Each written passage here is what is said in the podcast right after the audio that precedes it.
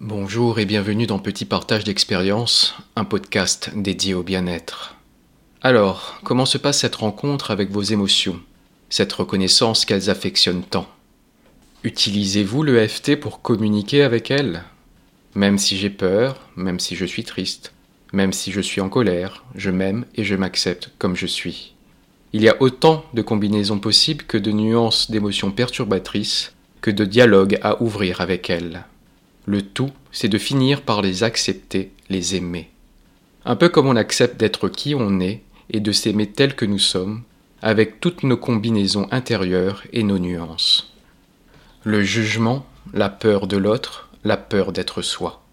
Comme on a pu le voir dans les épisodes précédents, il y a la peur de ce que l'on a vécu, la peur de ce que les autres ont vécu, la peur de ce que l'on pourrait vivre, mais il y a une peur tout aussi neutralisante, si ce n'est plus, c'est la peur de l'autre. Pas forcément la personne physique en face de nous, faite de chair et de sang, excepté si vraiment elle a tout d'une menace.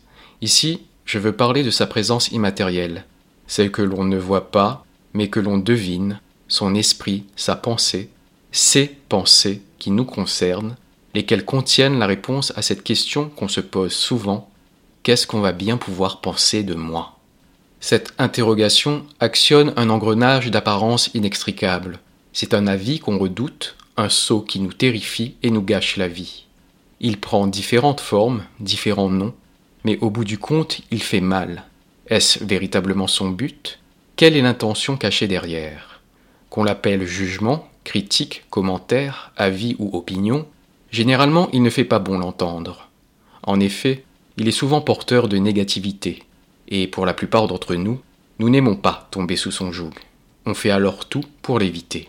On agit comme on voudrait qu'on agisse, on fait tel que cela doit être fait, on se calque sur ce qui existe, qu'on connaît, qui est accepté, pour ne pas faire de vagues.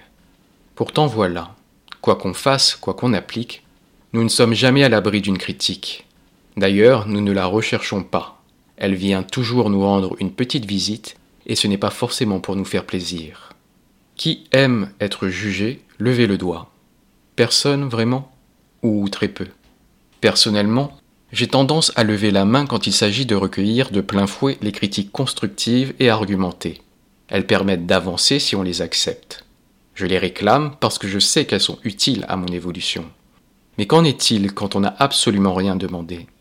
On n'est pas préparé, on n'a pas émis de consentement particulier, et bam, prends-toi ça. Il y a de quoi être sonné, interloqué, énervé. Bon sang, mais qu'est-ce que j'ai fait pour mériter ça? Et alors qu'on vient de se faire fracasser au sens figuré, on ne se contente pas d'accuser le coup et de penser les plaies. Non, non, on est là à ressasser ce qu'on vient de nous dire pendant des heures et des heures, voire des jours ou des années. On se le répète à soi, à nos amis, à notre famille, et ça n'en finit plus, on tourne en boucle, en rond, on fait du surplace sur une seule remarque. On piétine, tandis qu'on devrait la piétiner, l'enterrer, souvent l'autre avec, l'être humain qui l'a dit. On est tellement énervé parce qu'il a osé nous balancer qu'il éveille en nous des envies de violence alors qu'on est du genre calme et pacifique. On n'est plus la même personne après un jugement. Quelque chose en nous a changé. Mais quoi et pourquoi? La perception que nous avons de notre être vient d'être bousculée alors qu'on était sûr de qui l'on était. Le jugement, la critique, le commentaire, l'avis ou l'opinion touchent la plupart du temps un point sensible chez nous. Si ça ne faisait pas mal, on s'en ficherait, on resterait indifférent, mais là, on cogite, on essaye de comprendre pourquoi. Parfois, il nous met face à une vérité que l'on ne souhaite pas voir, ou encore il nous pousse à croire que ça doit être la vérité, que l'on est vraiment comme ce que la critique est venue souligner. Et c'est là qu'on réclame à l'arbitre un temps mort. C'est arrivé tellement vite que je n'ai rien compris. Je pourrais revoir l'action au ralenti? Alors il y a moi et il y a l'autre. L'autre me dit ça. Une trouvaille verbale qui ressemble à un vrai film d'horreur. Dans ma tête, je cours dans toute la maison pour fuir cette personne avec sa remarque tranchante.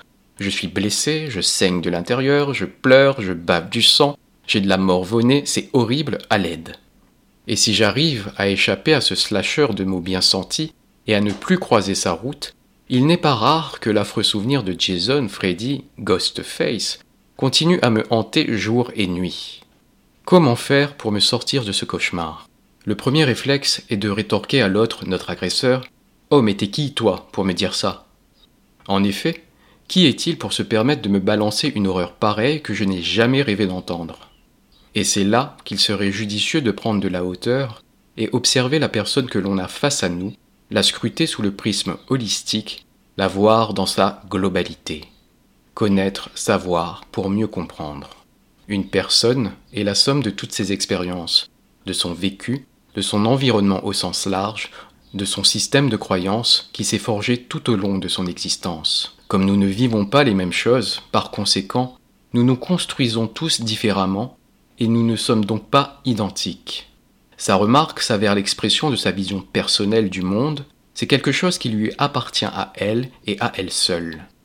Elle partage son avis, son commentaire, sa critique, tout naturellement, car pour elle c'est la bonne chose à dire à ce moment précis.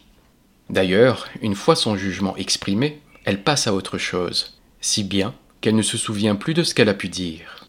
On pourrait alors expliquer sa verve incisive en trouvant une réponse dans sa vie qu'on connaît un peu, dans ce qu'on sait qu'elle endure en ce moment. Mais quand on ignore tout d'elle, comment faire pour désamorcer ces mots douloureux? Ce premier réflexe n'est donc pas trop efficace ou juste pour un temps. La véritable question à poser n'est pas Oh mais t'es qui toi pour me dire ça?